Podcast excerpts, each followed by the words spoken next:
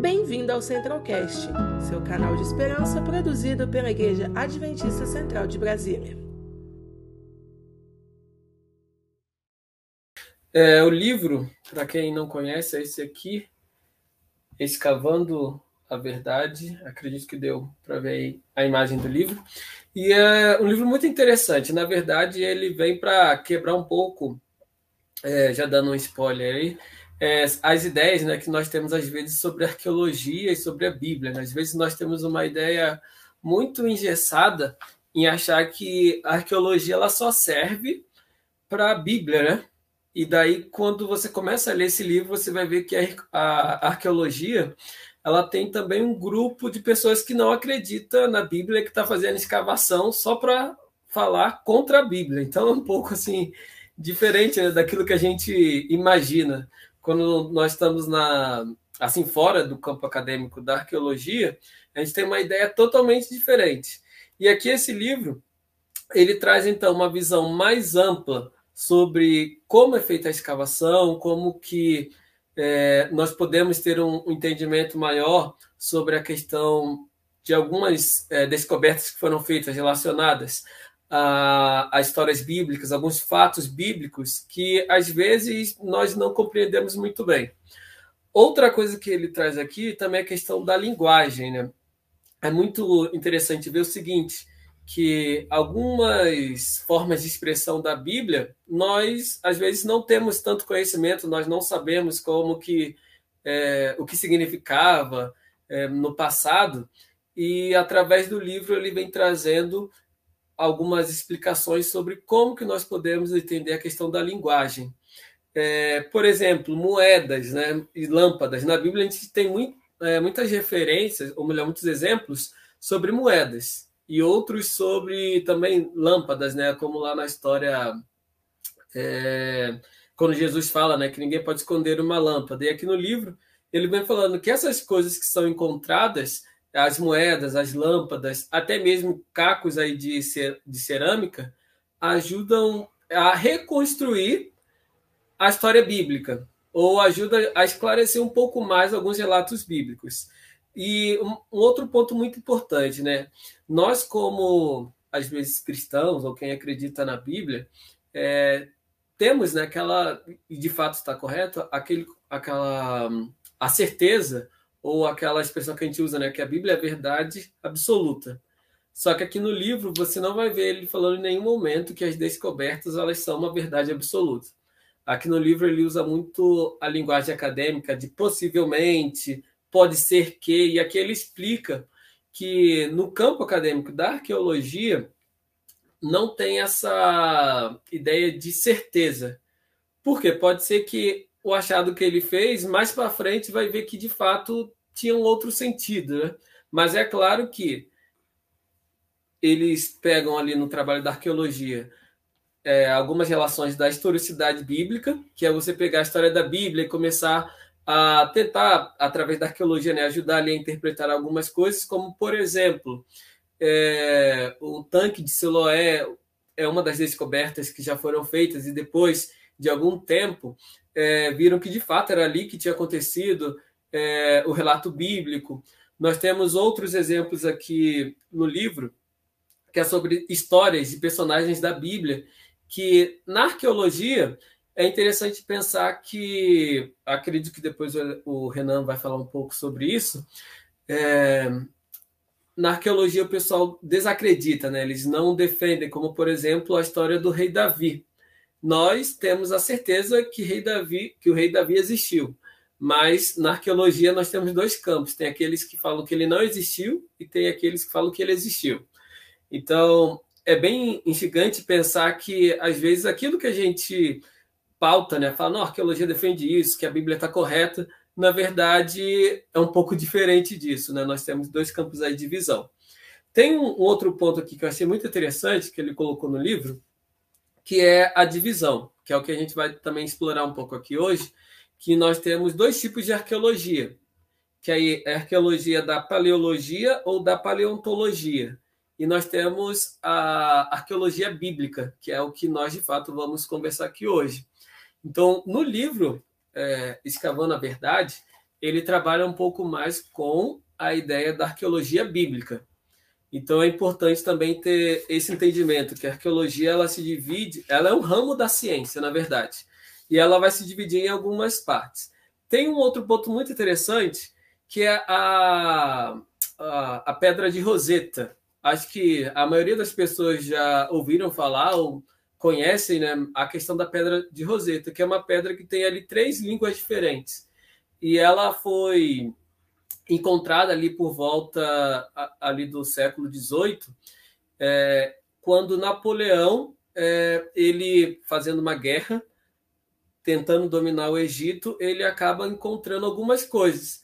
E dentre as coisas que ele encontrou foi a Pedra de Roseta. E como ela tinha ali três línguas diferentes, é, foi um pouco difícil no começo para o pessoal conseguir entender o que estava descrito ali. Só que a pedra de Roseta, ela foi, a gente pode chamar ela assim, foi a porta para a descoberta de novas, é, de no, novos campos né, arqueológicos sobre a história bíblica.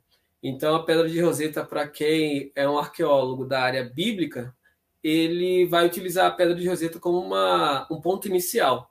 Isso é para nós, né? O, eu, eu e o Renan, que ali fazemos o curso de arqueologia lá pela Unasp, nós temos um, um, entendimento um pouco maior como que essas descobertas elas foram então avançando na questão até mesmo para nós hoje em dia entender alguns fatos bíblicos que no passado não eram tão claros, né? Que no passado às vezes as pessoas não entendiam muito bem. Então a arqueologia bíblica ela vem mais para isso, para clarear alguns pontos que são um pouco obscuros e também para até mesmo ressignificar algumas é, histórias da Bíblia. Acredito que seja isso, é, é, porque senão vou começar a falar mais sobre o livro, e aqui a, a ideia do programa é fazer com que as pessoas queiram ler, né? É, mas aqui tem a história de José, por exemplo, tem a história de Moisés. É, será que de fato, né, aquele, as pragas, será que de fato a história de José existiu aqui no livro? Ele vem trazendo alguns achados arqueológicos que comprovam isso, né, que de fato a história de José existiu, questão de Canaã também, muralha de Jericó. Enfim, é um livro muito bom e ele vai ajudar você a entender bastante coisa sobre as histórias bíblicas. Então, se você ficou com alguma dúvida, se você tem alguma pergunta, manda pra gente ou no chat do YouTube ou no nosso WhatsApp, 61 98341 3077. Então pode mandar pergunta pra gente. E agora o Renan vai falar um pouco pra gente sobre a importância da arqueologia bíblica. Muito bem, pessoal. Boa tarde ou boa noite, né? Dependendo de onde você esteja assistindo. Que alegria poder estar com vocês aqui no Valor Literal, né? Programa aí com o pessoal de Brasília. Não é tão distante, não, Brasília, né? Falo aqui do Rio de Janeiro, né? E é uma alegria poder compartilhar com vocês é, essa experiência maravilhosa que tem sido estudar a arqueologia com um contexto mais bíblico, né? É, atualmente, como vocês apresentaram, a Larissa apresentou, né? É, eu estou cursando teologia pelo NASP e a gente tem uma visão muito interessante da arqueologia enquanto uma ciência multidisciplinar é, que contribui demais para a gente compreender a Bíblia, ok? É, eu queria destacar é, nesses minutinhos aí para a gente conversar um pouquinho sobre esse tema três pontos do porquê a arqueologia bíblica é importante, tudo bem? O primeiro ponto que eu separei aqui é que a arqueologia, de um modo geral, ela resgata a história da humanidade. Isso significa que quando a gente faz escavações, expedições e encontra artefatos, encontramos ali objetos, né? A gente consegue perceber como que eram alguns elementos das culturas da humanidade, de um tempo que já se passou, um tempo que não necessariamente é muito longo, às vezes até um, um tempo próximo, né? Mas que ajuda a gente a resgatar parte dessa história. Então nem toda a história foi perdida que os achados eles falam e falam muito até, por sinal, né? O segundo ponto do porquê a arqueologia é importante e mais especificamente sobre arqueologia bíblica é que a arqueologia ela confirma através de evidências, né, a história da Bíblia Sagrada. Então, por exemplo, quando nós olhamos ali para Gênesis, nós encontramos ali relatos é, que para a gente é até estranho, né? Um homem, uma mulher, um homem criado do barro uma mulher que foi tirada da costela, né? A questão do fruto, a questão de um Deus que está observando uma serpente. São vários elementos que estão presentes ali no livro de Gênesis, Êxodo, Levítico e assim sucessivamente, por todo o relato bíblico, né? Que é, surgem várias interrogações. Será que isso existiu? Será que isso aconteceu? Por que Deus utilizou esses elementos? Por que a história conta dessa maneira? Então, tudo isso pode ser explicado ou ampliado a partir da arqueologia bíblica. Né? Ela utiliza essa ferramenta, a arqueologia serve como uma ferramenta para a gente interpretar melhor o texto bíblico. E é o terceiro ponto que eu queria destacar, que a arqueologia bíblica ajuda a gente a aprofundar o estudo das escrituras. Eu queria ampliar esse último tema, né, esse terceiro tópico aqui, é, com alguns exemplos práticos. Pode ser? Tudo bem, gente? Beleza. Vamos lá, gente. Quando a gente observa o livro de Gênesis, né, a gente encontra ali um relato de Adão. Né? Adão, Eva, é, o jardim, tudo isso que a gente já viu. Deus ali na presença, né? Mas quando nós é, encontramos, não fui eu que encontrei, tá? Eu nem estava nascido nessa época. Mas quando a gente encontra ali, por exemplo, uh, o, o tablet de Enuma Elis, né? Ali existe uma história muito parecida com a história de Gênesis. Ali a gente encontra, por exemplo, vou destacar aqui e ler na íntegra. Diz assim, no Enuma Elis, quando nas alturas o céu não havia sido nomeado e a terra firme abaixo não tinha sido chamada pelo nome.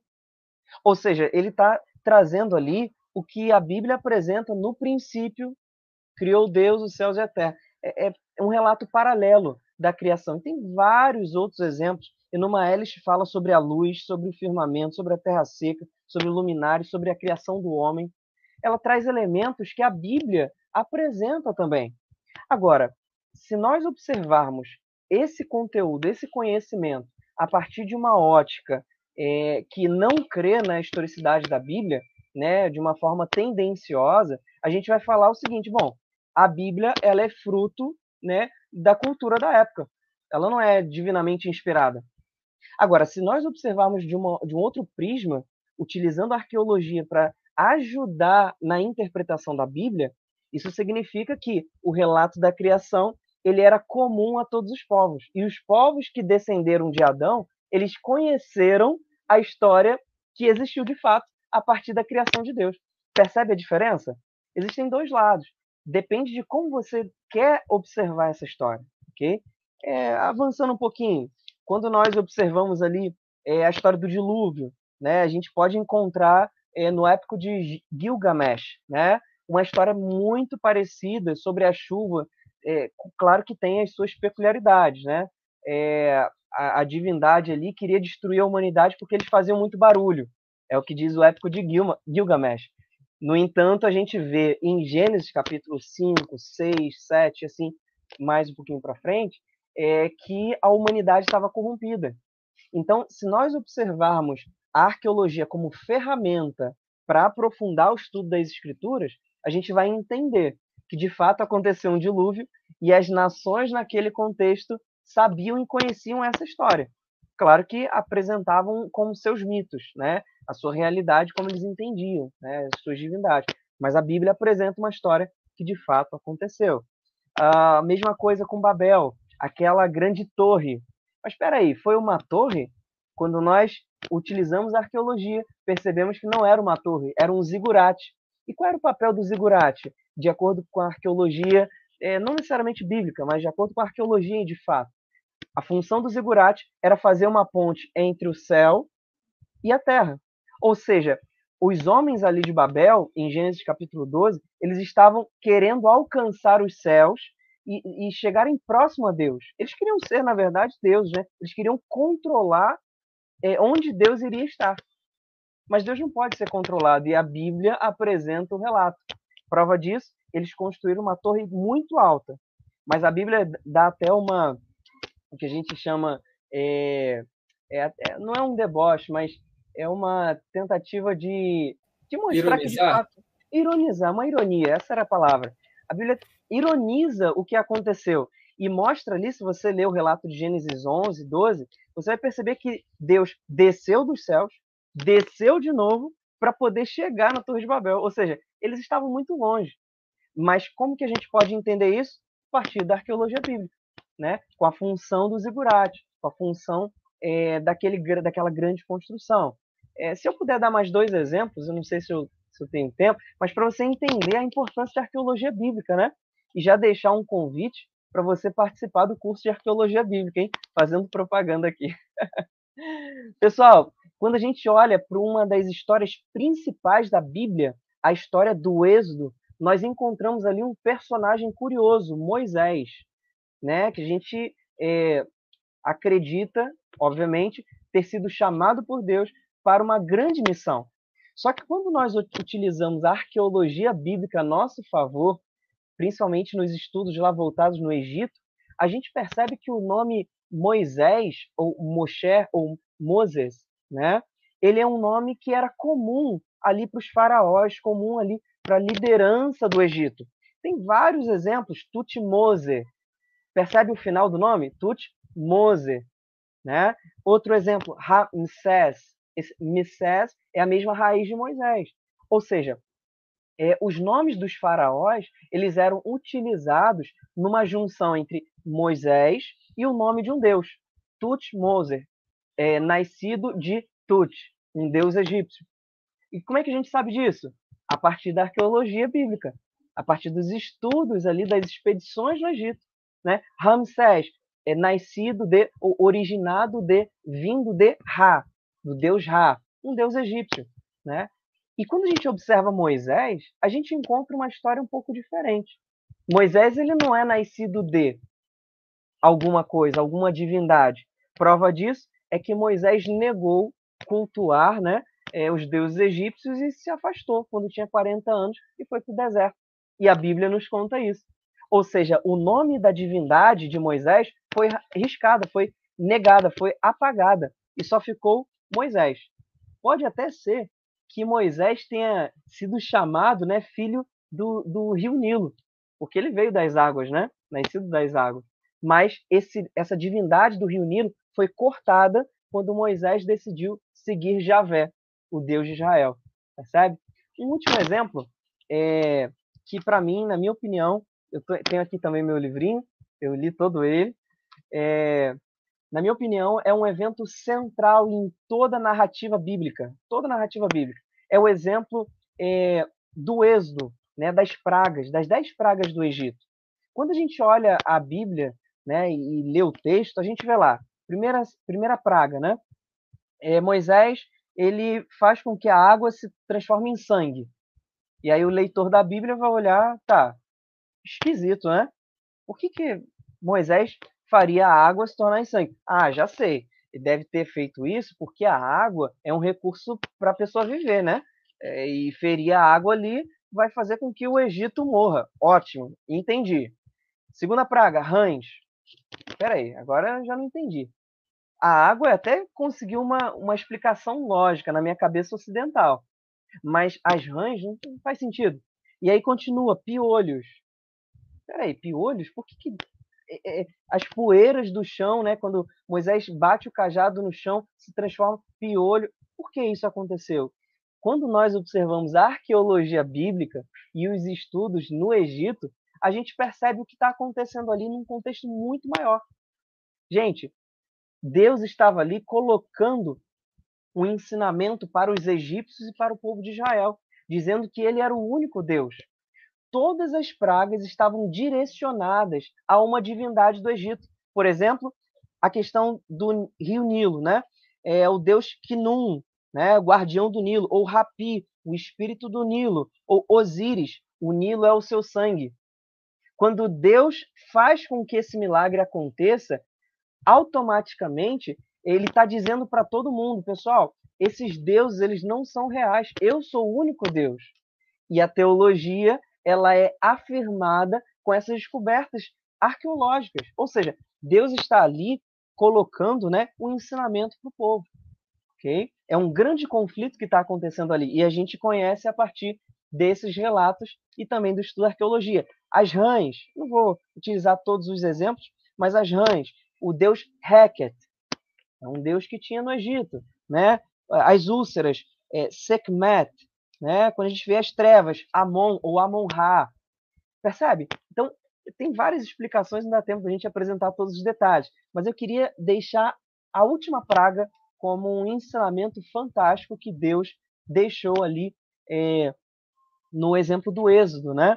Que foi a morte dos primogênitos, né? Faraó ele era considerado como um deus. Percebe que o exemplo que a gente está trazendo aqui é Deus de Israel, o Deus verdadeiro, ele estava ensinando ao Faraó que tinha o seu coração endurecido, que se achava um Deus, de que ele não era um Deus, ele era um simples mortal. E nesse exemplo, a gente percebe no último checkmate de Deus, se eu posso dizer assim, né, o Deus da vida, o próprio Faraó. Faraó era considerado o Deus da vida, mas nem o próprio Faraó foi capaz de, re, de, de, de nem o próprio Faraó foi capaz de resistir ao que de fato é o Senhor de todas as coisas, inclusive da vida e da morte. É esse Javé que a gente está falando, é o Deus da Bíblia, é o Deus de Israel, que a Bíblia apresenta e a arqueologia bíblica é, confirma. Então, tem vários outros exemplos, o exemplo de Raquel, é, tem um outro exemplo é, do, do morto que Jesus havia falado para ele sair da tumba, enfim, tem vários exemplos que a arqueologia bíblica nos ensina e nos amplia num contexto da teologia também, ok? Acho que eu passei do tempo, né? Não, tá não no tem tempo. problema não.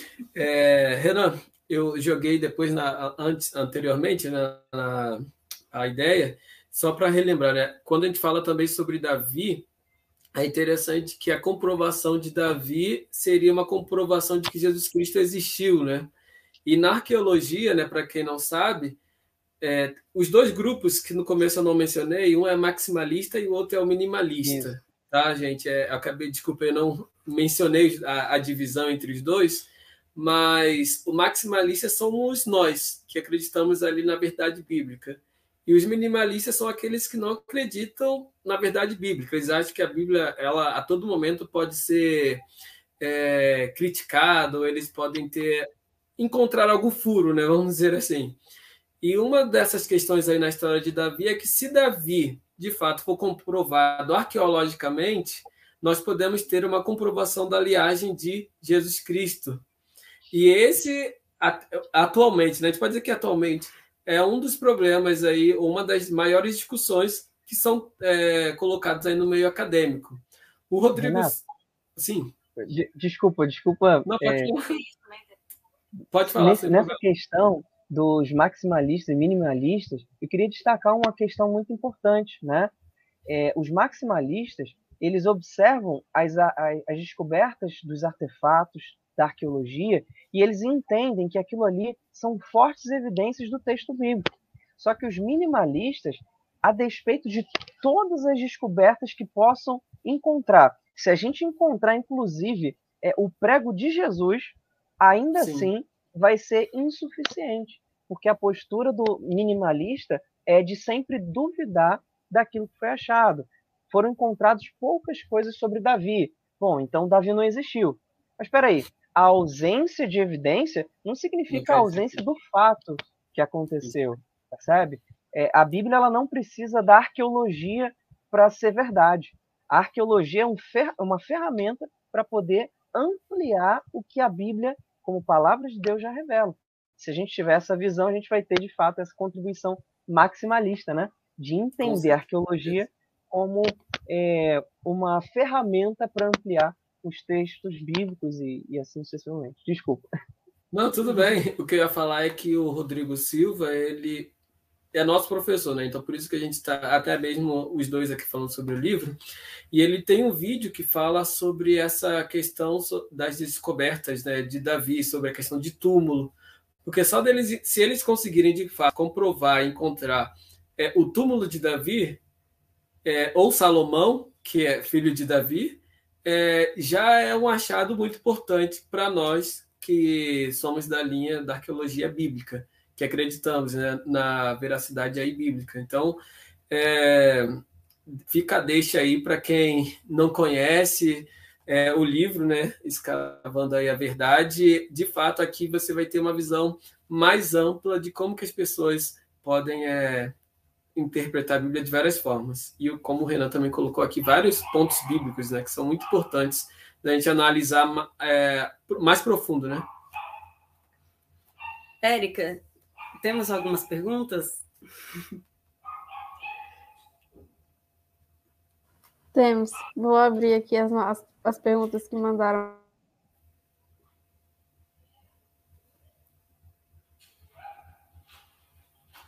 É, Ascensão, Érica. O áudio fechou. Desculpa, eu apertei aqui. Tudo bem. Vocês acham, a primeira pergunta, vocês acham que é possível que alguns achados arqueológicos que temos hoje possam contar a história de forma incorreta ou incompleta? Eu não entendi muito bem a pergunta. Vou, vou ler de novo. Tá bom. Vocês acham que é possível que alguns achados arqueológicos que temos hoje possam contar a história de forma incorreta ou incompleta? É, eu vou começar, se o Renan quiser começar, se ele quiser terminar a resposta, mas é, eu acho que é, o, eles não vão contar a história incorreta. Eu acho que ele vai poder dar um novo sentido à história, ou trazer uma visão mais correta sobre a história, como o Renan colocou ali a questão da água, é, outras questões que a gente pode ter também é, sobre o, o Zigurate, né, que o Renan colocou aqui. Para quem não sabe, o Zigurate ele é é mais conhecido, né? As pessoas na verdade até viram imagens de Zigurate, mas não sabem o que era. O Zigurate era um templo que não só um templo, mas ali Zigurate ele reunia várias atividades é, ali da cidade e que as pessoas na Bíblia lá aparece Torre de Babel, mas na verdade era um zigurate, né? E era o formato dele é mais ou menos isso daqui. Então não tem nada a ver com de fato uma torre. Eu acredito que ele vá a arqueologia, ela pode ajudar, mas não contar de forma incorreta. Isso vai depender também de quem está escavando e a maneira como a pessoa está interpretando o achado. Então eu posso achar, por exemplo, uma moeda e falar, nossa, essa moeda aqui foi a moeda que Jesus usou lá para, enfim, fazer tirou da boca do peixe. Tirou da boca do peixe.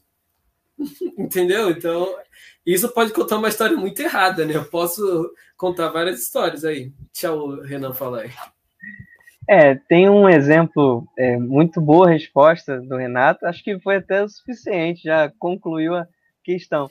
Mas a título de, de complementar, é, na, no início da arqueologia bíblica, se a gente pode chamar assim, a gente vê ali Napoleão, né, é, encontrando vários artefatos. A gente vê pessoas na Idade Média é, fazendo expedições para encontrar é, pedaços da cruz de Jesus. E se fossem juntados todos os pedaços espalhados ali no, ao longo do, da Europa, você montava ali cinco, seis cruzes. Mas Jesus foi pregado numa só, percebe? Então, depende muito de, do, dos seus pressupostos. Quais são os pressupostos que você leva para escavar? Você está indo escavar para buscar a comprovação de Davi? Você está indo escavar para buscar a não comprovação de Davi? Então, é, se você leva pressupostos, e todo mundo leva, obviamente, é, para que observar ali o artefato e a busca que você tem, então, o mesmo argumento pode ser usado para ambos os lados, minimalista ou maximalista. Depende de como você quer enxergar o fato, ou se você está disposto a encontrar o fato em si. Né? Olha quantas evidências são apresentadas, não só no livro do Rodrigo Silva, tem alguns, algumas outras obras aqui sobre arqueologia que a gente estudou, que apresentam várias evidências de que a Bíblia, de fato, ela conta uma história correta. Não são argumentos suficientes, os minimalistas vão dizer, não, não são. Os maximalistas vão dizer, são. Então, a mesma, a, o mesmo templo, a mesma torre, o mesmo fato que a gente possa encontrar, é, não necessariamente ele vai contar uma história incorreta. Pelo contrário, ele vai ampliar a história, o cenário bíblico, né, a fim de trazer mais evidências aquilo que nós cremos ser a palavra inspirada de Deus. Okay? Então, vou fazer mais uma pergunta para vocês.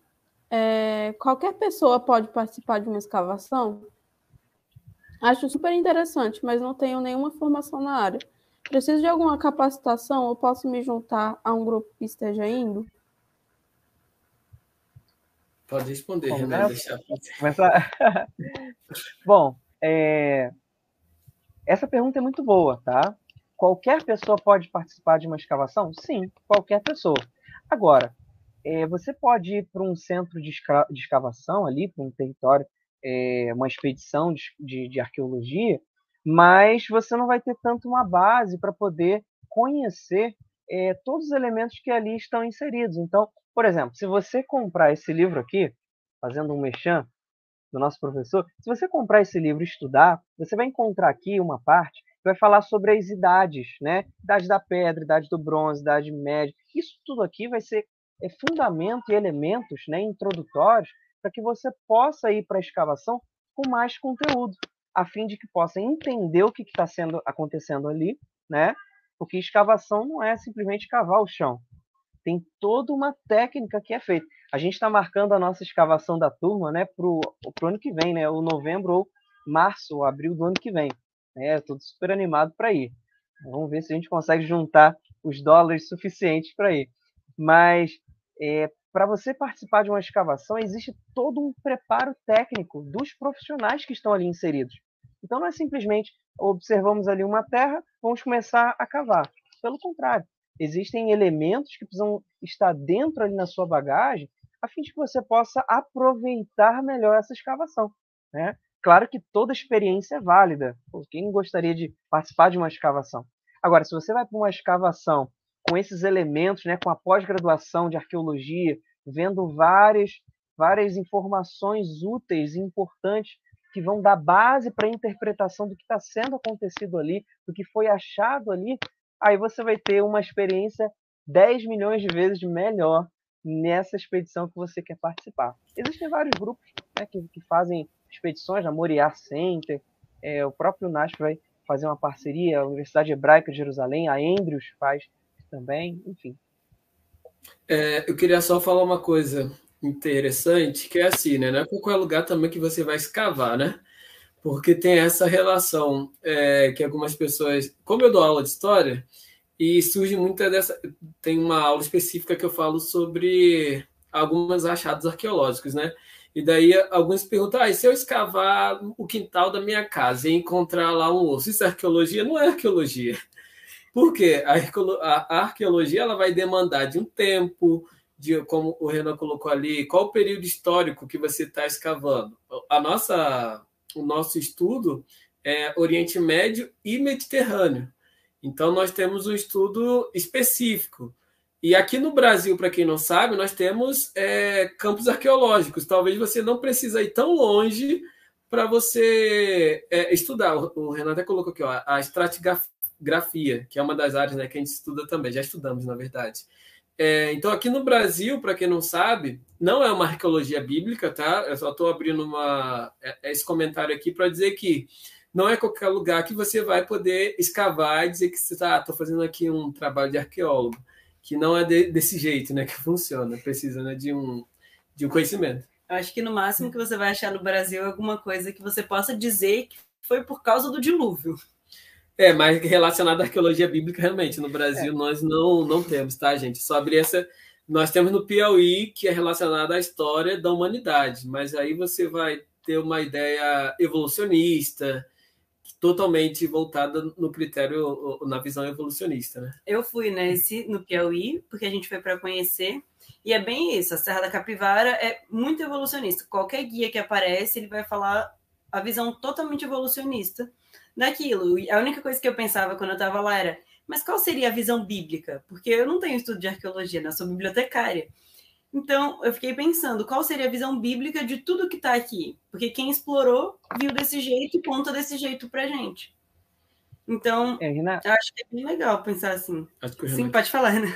E, e, tem um outro, uma outra questão, né? É, não é em qualquer lugar que você vai poder fazer uma expedição, porque para você escavar, a gente estudou na, na matéria é, de prática profissional, se não me engano, é, com o professor Ademar Quint, ou, ou foi com a Janaína, não vou me lembrar. Que existe uma série. É isso. Existe uma série de documentos e, e, e questões que envolvem uma expedição, inclusive de custo alto. Né? Então precisa ter investimento, precisa ter autorização do governo, precisa ter autorização é, do Estado, do município, dos órgãos ali é, responsáveis. Então, não é simplesmente vamos escavar, né? Vamos ali fazer um buraco e, e resolve. Não, pelo contrário, é, existe uma intencionalidade na escavação. E essa intencionalidade precisa ser é, bem observada. Né?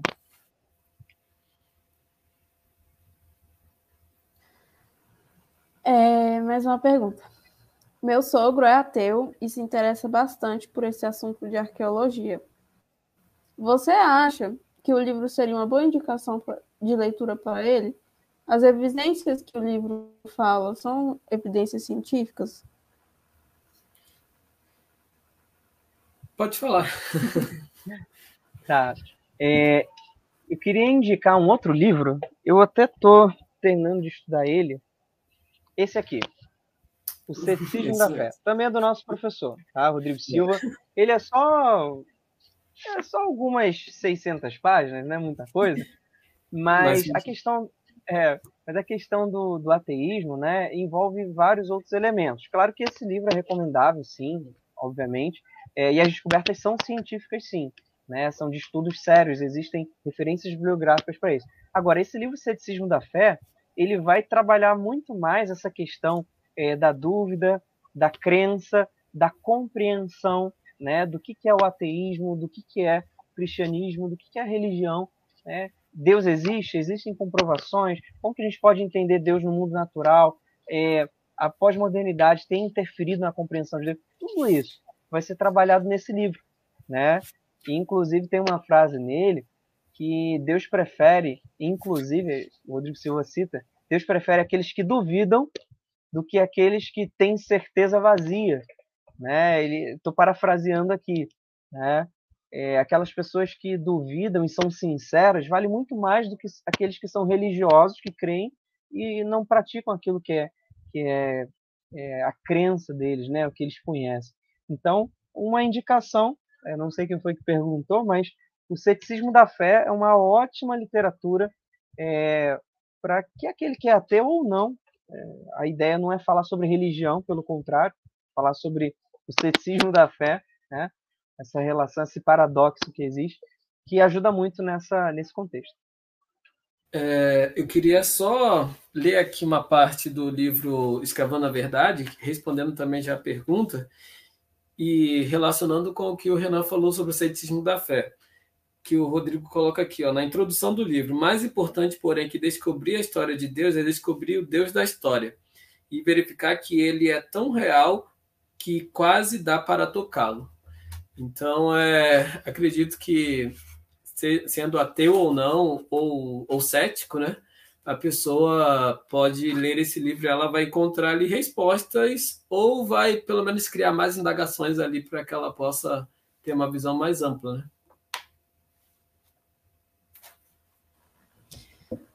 Já estamos se encaminhando para o final, tem mais duas perguntinhas. É... Essa aqui diz assim: tem algum lugar mais difícil ou impossível de escavar por problemas sociais ou políticos? Pergunto isso porque sabemos como é a situação do Oriente Médio. Temos e muito, né? É, o professor Rodrigo ele deu um exemplo na aula, foi até muito interessante, né? Sobre uma região em que não pode ser explorada porque ali é de domínio dos árabes, se não me engano se não, se não estou é, errado aqui agora. E eles. O que, o que, que eles estavam fazendo? Eles estavam pegando. Destruíram praticamente esse local e jogando o entulho tipo num lixão. Só que mais, o professor até falou que é tipo como se fosse um lixão de, de artefatos né, arqueológicos. E ali eles. É um local que eles não podem é, fazer escavação. Por quê? Nós temos um problema, aí o Renan pode falar com mais propriedade, mas tem um problema bíblico que nós carregamos até hoje no mundo, né? Que é a questão de é, Isaac e Ismael, que são os dois filhos de Abraão que deram origem a duas é, é, dois tipos de cultura totalmente diferentes. Então nós temos ali o Ismael que deu origem nós acreditamos aos árabes, e Isaac, que deu origem ao que nós conhecemos como povo hebreu, né, Israel. E não pode haver escavação em locais onde os árabes têm controle por parte dos é, israelitas ou dos hebreus, e não pode vice-versa. Então, dependendo da escavação, isso é, pode causar até uma guerra. Então, existem lugares atuais, a gente fala hoje, que não é possível fazer escavação. E o, o professor falou né, que nesse lugar que eles tinham um estavam jogando alguns restos de, de construções, etc., eles começaram a achar várias coisas que são relacionadas à Bíblia. E daí caminhões saíram desse aterro, era uma espécie de aterro, é, com para que eles pudessem fazer o trabalho em outro lugar onde não tivesse nenhum conflito histórico ou político ou cultural. Fala, Renan, desculpa. Não, que isso. Se a gente observar ali é, Jerusalém, né? É, ali no, no, bem no meio ali, existem vários povos que estão disputando aquela área, né? Então, existem conflitos sociais, culturais, como o Renato falou, que eles vêm não de hoje, mas de muito tempo. Né? São civilizações que, infelizmente, têm uma série de conflitos. Razões históricas podem ser dadas para isso, né? razões teológicas também podem ser encontradas, mas que, de fato, é, os, os, historiadores e arqueólogos né, que estudam ali Jerusalém, eles chamam ali aquele, aquele pedacinho de terra né, de uma bomba de pólvora. Né? É mais ou menos assim, em qualquer momento pode é, cair uma, uma fagulha e explodir tudo, né? Imagina se um conflito é, explodir ali entre os árabes e os israelitas, né? Enfim, é uma série de questões que envolvem e atrapalham o avanço não só da arqueologia, mas o avanço de uma série de outras é, ciências e até da sociedade em si. Então, o investimento de Israel hoje, maior parte do, do produto interno bruto, eu estava lendo sobre isso, é em armamento, em tecnologia. Por quê? Por que isso? Por conta do, da situação que eles vivem. Né? A gente vê ali conflitos no Afeganistão, no Irã, são regiões que ninguém gostaria de receber uma passagem de graça para ir, né? Se eu te sorteasse hoje uma passagem para o Afeganistão só de ida, você iria? Mas se fosse para a França, para Paris, entende? Então são lugares que, infelizmente, é a violência social, cultural tem acontecido violência armada, né, que impedem o avanço. E é justamente nessa posição que se encontram ali é, os mais preciosos achados da arqueologia bíblica, que foi ali que Jesus andou, foi ali que Abraão caminhou, foi ali que Davi esteve. Então tudo isso ali acontece. E tem um outro elemento, né, que acontece é que é, a gente estudou isso em estratigrafia. É, existem várias camadas de terra, né? E cada camada é de acordo com uma data específica de estudo. Né? Então, tem períodos mais anteriores e camadas mais profundas. Enfim, não vou entrar em detalhes. E a questão é que a Jerusalém de hoje ela é muito acima da Jerusalém dos tempos de Jesus, que é muito acima de Jerusalém da, da época de Davi, e assim sucessivamente, que vão sendo criadas camadas, né? E hoje Jerusalém é urbanizada, é uma cidade de fato, né? Tem casas, que tem pessoas. Então não é qualquer lugar que eu posso chegar, desocupar todo mundo, vamos escavar, tira as pessoas da casa, não, não pode, né? Então existe esse esse fator também vários outros que estão envolvidos nesse cenário.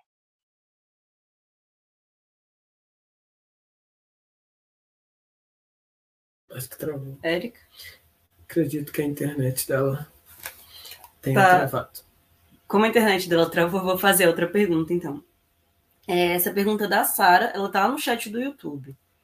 É, ela perguntou assim: Renan, como eu posso utilizar a arqueologia bíblica para falar de Jesus para pessoas céticas? Uau, essa pergunta é boa, hein? Muito bem, apareceu aí a Sara. Legal. Muito boa pergunta, Sara. Obrigado pela pergunta. Como que a gente pode utilizar a arqueologia bíblica? É, eu creio na Bíblia não porque alguém me ensinou. Existem evidências do porquê eu creio na Bíblia. Né? Nós não cremos na Bíblia porque Deus falou, eu ouvi e ponto final. Não. Além disso, que a experiência religiosa é importante, nós encontramos evidências bíblicas, arqueológicas, científicas que comprovam partes das histórias que a gente encontra na Bíblia. Obviamente, a gente não vai encontrar toda a história de Abraão, toda a história de Davi. Claro que não, por conta do tempo. Né? E o tempo ele vai destruindo vários elementos.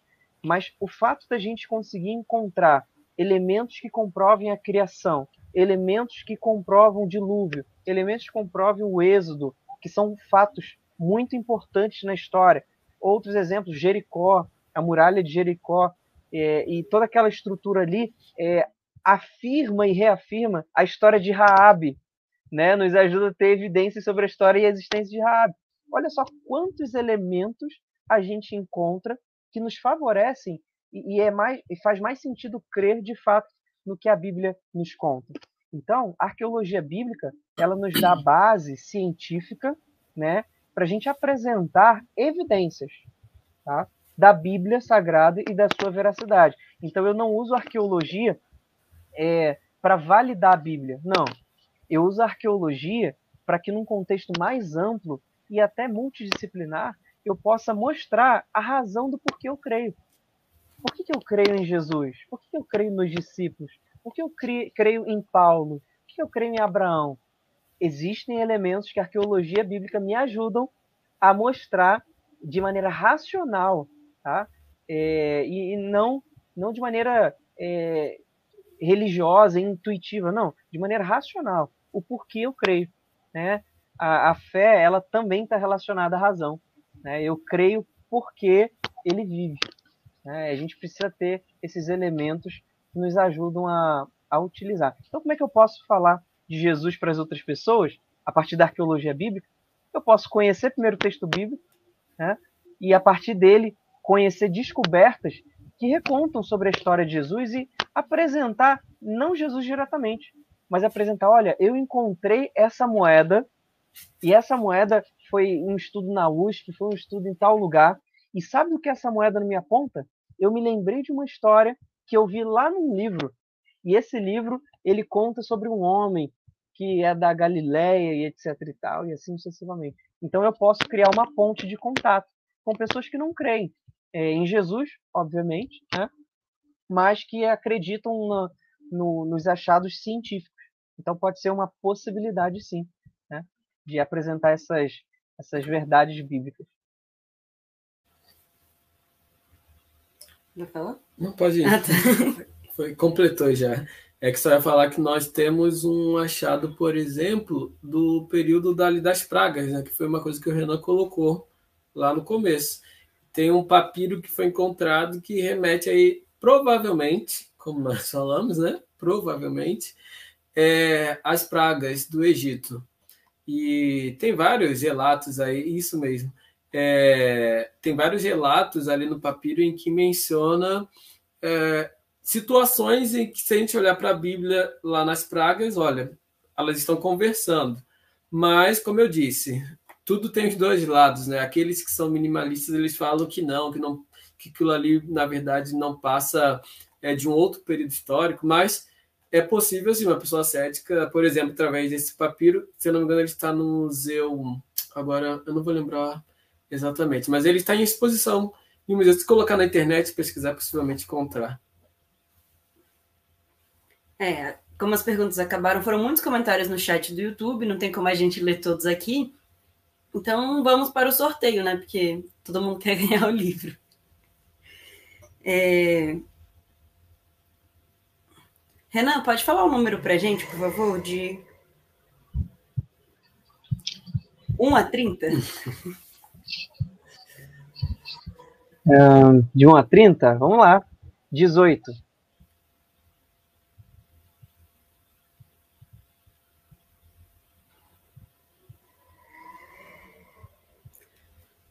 Quem ganhou o livro foi a Sara Saraiva, que fez a pergunta no, no chat do YouTube. As outras perguntas chegaram pelo nosso WhatsApp, então a Sara foi a única que perguntou no chat e foi quem ganhou. Parabéns, Sara, o livro é seu.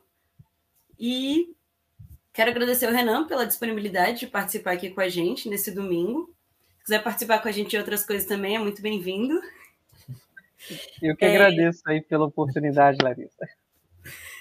É, agradecer também o Renato por ter lido o livro, por ter se disponibilizado para poder participar aqui com a gente. A Sara está toda feliz aqui no chat, comemorando que ela ganhou o livro. Agradecer a Érica, porque está aqui com a gente todos os domingos para conversar com o pessoal. Agradecer a você de casa que assistiu o livro, assistiu ao, ao programa. E agradecer a Sara, que está aqui comentando com a gente, toda feliz, porque ganhou o livro. Parabéns, Sara. E agradecer a Deus, né? Porque ele nos mostra as coisas através da Bíblia. E às vezes a gente é tão difícil para a gente aceitar que ele também mostra pela arqueologia, que ele também mostra por outras coisas. Então, agradecendo, né? porque Deus tem misericórdia da gente e usa essas coisas para mostrar a verdade para gente. É... Renan, pode orar para gente, por favor? Claro. Ó, não foi combinado, tá? O sorteio, eu, eu número aleatório. Parabéns, Sara aí. Então, gente, façam pergunta pelo YouTube, dá prêmio. Viu? Vamos orar, gente. Agradecemos, Senhor, pelo privilégio de sermos chamados de seus filhos. Obrigado porque o Senhor deixou a tua palavra para que a gente pudesse estudá-la, conhecê-la e, mais do que isso, colocar em prática em nossa vida. Mas o Senhor também deixou vários outros, vários outros conhecimentos que possibilitam a gente compreender melhor a, a tua palavra. Um deles é a arqueologia, que a gente conversou um pouquinho aqui hoje com os nossos amigos que estão nos assistindo. Nós queremos te pedir nesse momento uma benção especial sobre cada um que acompanhou conosco essa live, sobre a vida do Renato, da sua esposa, da Érica também, e de todos aqueles que fizeram parte desse programa. Nós queremos te pedir que o Senhor nos ajude a entender a tua palavra a partir desses elementos também da arqueologia, e que assim, com essas descobertas, a nossa fé possa ser fortalecida, a fim de que possamos não conhecer é, a palavra de Deus, mas, mas sim o Deus da palavra, né? o Deus que fala conosco, fala ao nosso coração. Dá-nos a tua bênção, um ótimo, dia, um ótimo restante de domingo. Nós pedimos isso em nome de Jesus. Amém.